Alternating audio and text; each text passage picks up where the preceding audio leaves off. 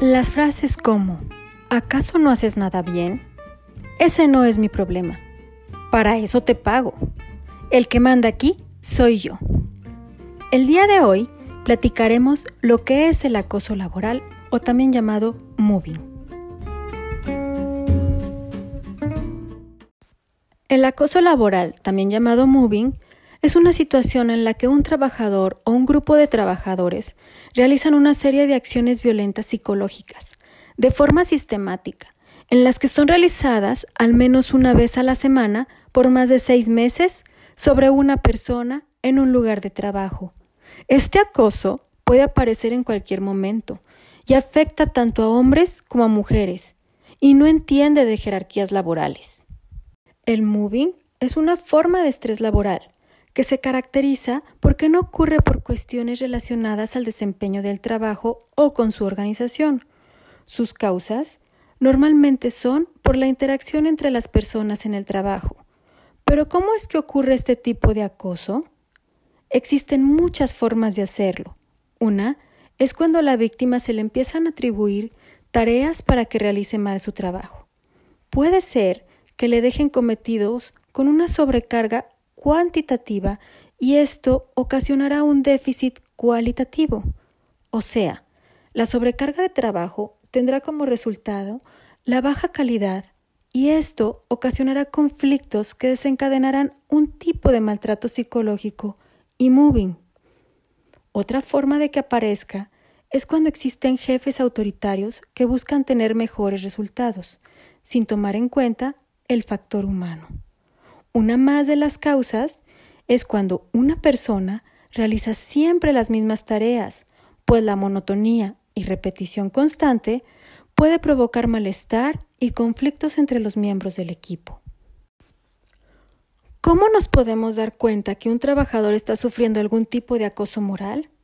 Bien, existen muchos indicadores que pueden ayudar a identificar esta situación, como son las dificultades en la comunicación, estas consisten en no darle toda la comunicación que debería tener y por tanto, este acoso consiste en disminuir las oportunidades de la víctima para comunicarse adecuadamente con el resto del equipo. Otra situación es el aislamiento social, en la cual los trabajadores pueden realizar una serie de acciones para evitar que el trabajador tenga la posibilidad de mantener contactos sociales y así propiciar el moving.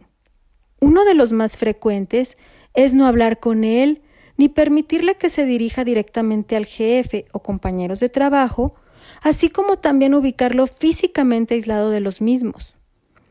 Otra conducta que se puede observar es el desprestigio ante el resto de los trabajadores, la cual tiene como objetivo el desacreditar la reputación laboral o personal y para conseguirlo, el agresor podrá maldecir, calumniar, inventar rumores, cotilleos o enfermedades de la víctima.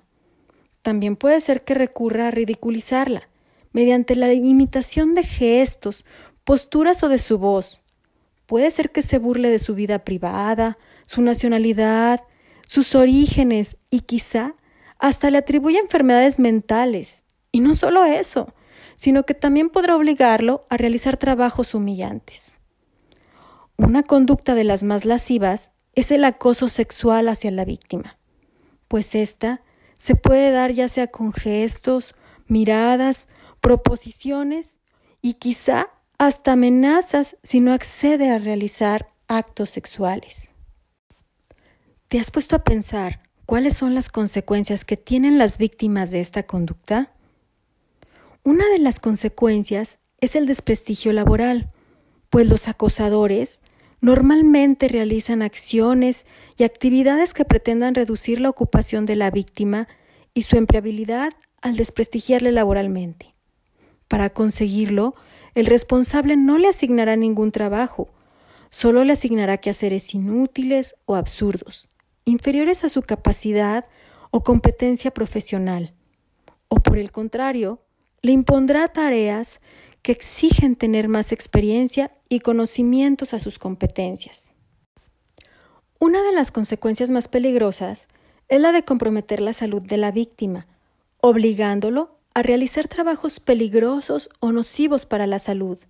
Y todo esto puede derivar en que el trabajador tenga depresión o ansiedad, que se puede trasladar a otros ámbitos de su vida, y constantemente tendrá sentimientos de fracaso, frustración, apatía y baja autoestima. Las víctimas pueden llegar a ser muy susceptibles y sensibles a las críticas y desconfiados con el resto de las personas que los rodean. Es probable que adquiera conductas que propicien el aislamiento, la agresividad y los sentimientos de ira y rencor. En su espacio de trabajo, su rendimiento decrecerá y la comunicación y colaboración en equipo se verá perjudicada y derivará en el descenso de la cantidad y calidad de los trabajos desarrollados por la víctima.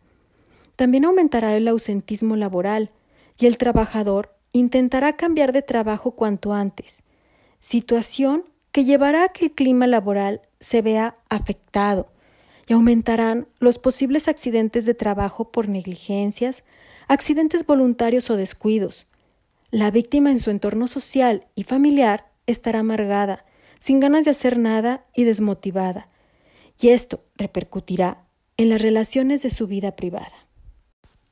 Para poder resolver esta situación, la víctima deberá rodearse de un entorno que la apoye, tanto a nivel personal como profesional, es decir, debe de buscar una red de apoyo con expertos que le guíen en el proceso. Sin embargo, existe una serie de acciones y consejos que se puede poner en práctica para poder frenar el moving. El primero es que el trabajador debe de registrar y guardar todas las agresiones que reciba, desde notas hasta grabaciones. Estos documentos ayudarán a probar el acoso, ya sea en una discusión frente a sus superiores o bien dentro de un juicio. Un principio para seguir siendo acosado es el silencio. Por lo tanto, es importante que la víctima comience a hablar del asunto, ya sea con sus superiores, compañeros o bien con su familia, y esta acción le quitará el poder que tiene el agresor frente a la víctima. Una actitud que debe de prevalecer en la víctima es la tranquilidad, pues con ella mostrará seguridad frente a su agresor, y esto lo debilitará, ya que los agresores suelen ser personas cobardes. Otra habilidad que debe de tener la víctima es la de proteger sus pertenencias bajo llave, pues con ello evitará que su acosador las destroce. Y por último, y no menos importante, es fundamental que el trabajador evite el aislamiento social y busque ayuda entre sus compañeros y a la par tejer esa red de apoyo que mencioné anteriormente, buscando un asesoramiento legal y psicológico para poder terminar con dicha situación. Existen diversos mecanismos para denunciar el acoso laboral y la víctima lo primero que deberá hacer es hablarlo con su jefe inmediato en el caso que éste no sea el agresor. Si el lugar de trabajo tiene algún representante sindical, puede también acudir con él para que con su ayuda inicien un juicio.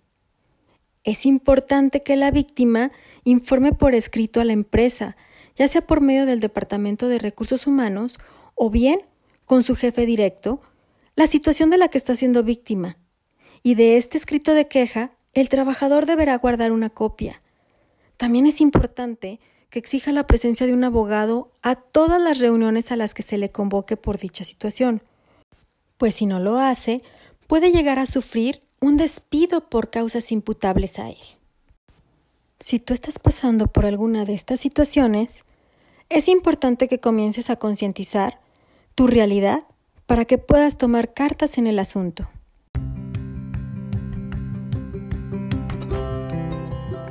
Esto ha sido todo por hoy y nos vemos en el siguiente capítulo. Te espero.